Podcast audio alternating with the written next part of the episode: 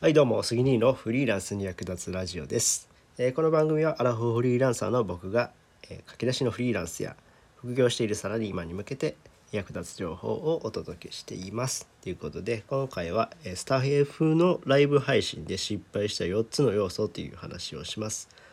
えーとですね、今日まあライブ配信3回目かな。3回目のライブ配信をしてみたんですけども、まあ、その中でちょっと失敗したなって思うポイントがありました。でそのポイントをまあ4つに分けて、えー紹介しようかなというふうに思っています、えーそうですね。まず1つ目、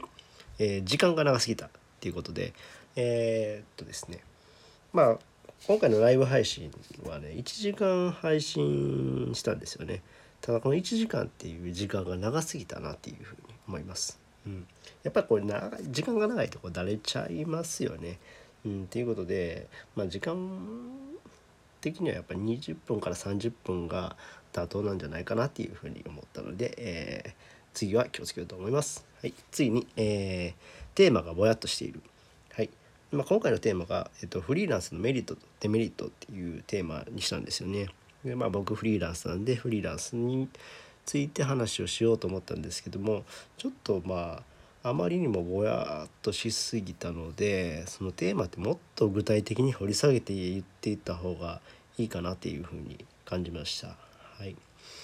で、まあ、それを踏まえて3つ目なんですけどもこうまとめができていないっていうことでそのテーマがぼやっとしているからそのまあオチといいますかそこの部分ができていなかったですねだから最後にどういうふうにどういう目的にしたいのかっていうのがわからないまま終わってしまったっていう感じですねなのでまあオチというかまとめができるようにうんそのテーマを決めておいた方がいいかなと思いました。はい、で4つ目、えーリスナーの要望に応えていない。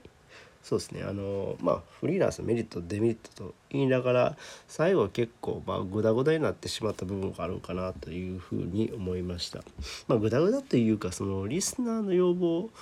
どういうものを求めているかっていうのを考えれてなかったんじゃないかなっていうふうに思います。なのでここはまああの僕の力不足だなと本当に思ったので、えーこれからちょっとどういうふうにリスナーさんが、えー聞きたい話があるのかっていうのを考えていかなダメだなっていうふうに思いました。っていうことではい、えー以上、えーライブ配信で失敗した4つの要素という話をしました。えーまあこの話が役に立ったよっていう方はいいねボタンを押してもらえると嬉しいです。またチャンネル登録してもらえると励みになります。それではまたバイバイ。